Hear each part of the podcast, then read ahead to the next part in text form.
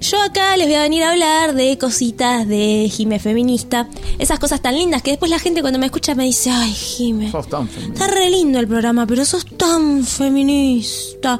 Y bueno, sí señores, así he- he- me he formado, ¿no? Una cosa que uno se va formando, no es que yo estudié algo particularmente, sino que bueno, fui captando de todos lados y como decía anteriormente, eh, un poquitito Nati es testigo de los comienzos de eh, mi feminismo precoz.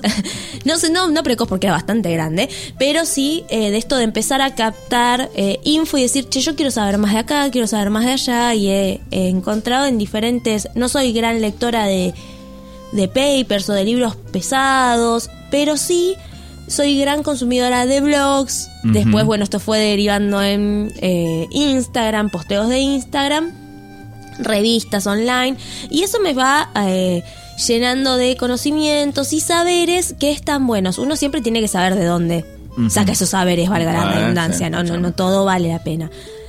Pero a veces me encuentro hablando y diciendo cosas que yo entiendo, pero no sé si el resto me entiende. Yo por ahí acá en la mesa digo que mm, la heteronormativa cis hegemónica no es la correcta y yo veo como Emma, Nati y, cuan- y la Solza me miran me miran y dicen sí, sí, sí, claro, sí". las gatas me miran y hacen así con la cabecita supuesto. claro sí Ah, pero pensando justo yo. capaz no tienen ni la más pálida idea de lo que estoy hablando y dicen, ¿para qué le voy a preguntar a esta feminazi? Y después me va a decir, eh, eh, no sé.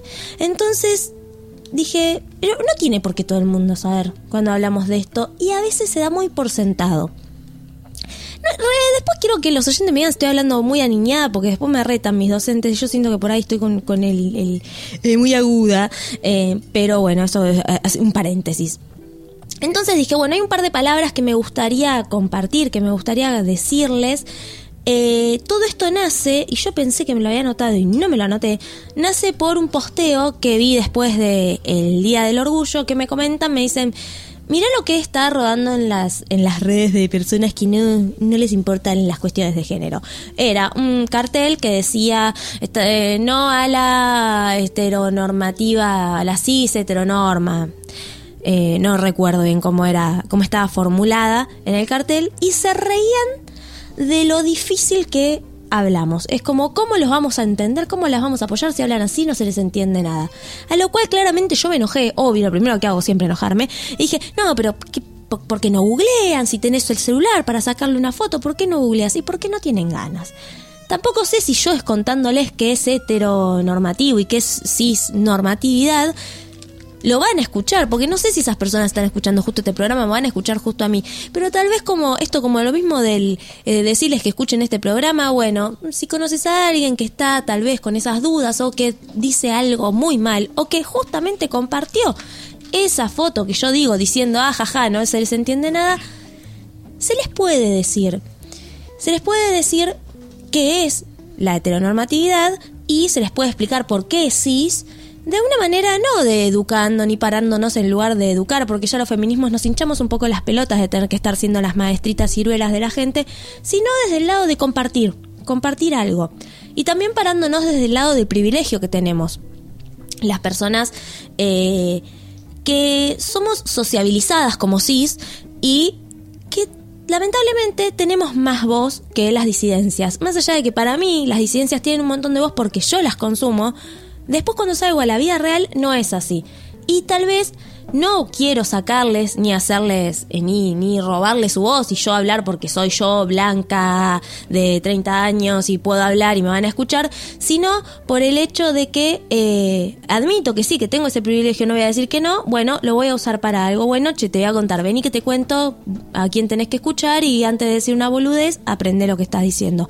Todas estas cosas tan lindas que estoy diciendo, las aprendí porque hice un cursito este, esta semana que se llamaba Cómo desarmar el cisexismo en la, en la comunicación cotidiana. Eh, este curso lo hice justamente después de este cartel que les contaba. Este curso lo da Ale de Ventua, que en el Instagram lo van a encontrar como psi.alejan, la D, la R y una X, D, E, B corta. Eh, sería Alejandro Dev. Eh, es una persona que nació como mujer y eh, ahora se reconoce como varón. Usa los pronombres él y ella.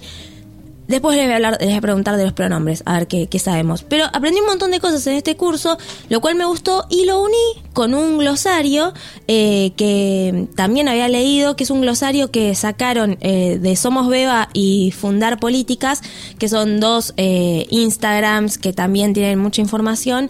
Es más, son comunicadores ya de eh, fundar políticas son comunicadores de género y somos Bebas comunicadoras feministas. Eh, sacaron un glosario de la diversidad. Les voy a contar algunos de estos eh, de estas palabras que yo uso mucho para que después cuando las vuelva a repetir de acá a un par de días o, o el sábado que viene cuando me escuchen diciendo, por ejemplo, cisnormatividad, sepan que estoy hablando de que la cisnormatividad cisnormatividad es la idea de que quienes nacen como mujeres o como varones siempre se identifican y asumen así.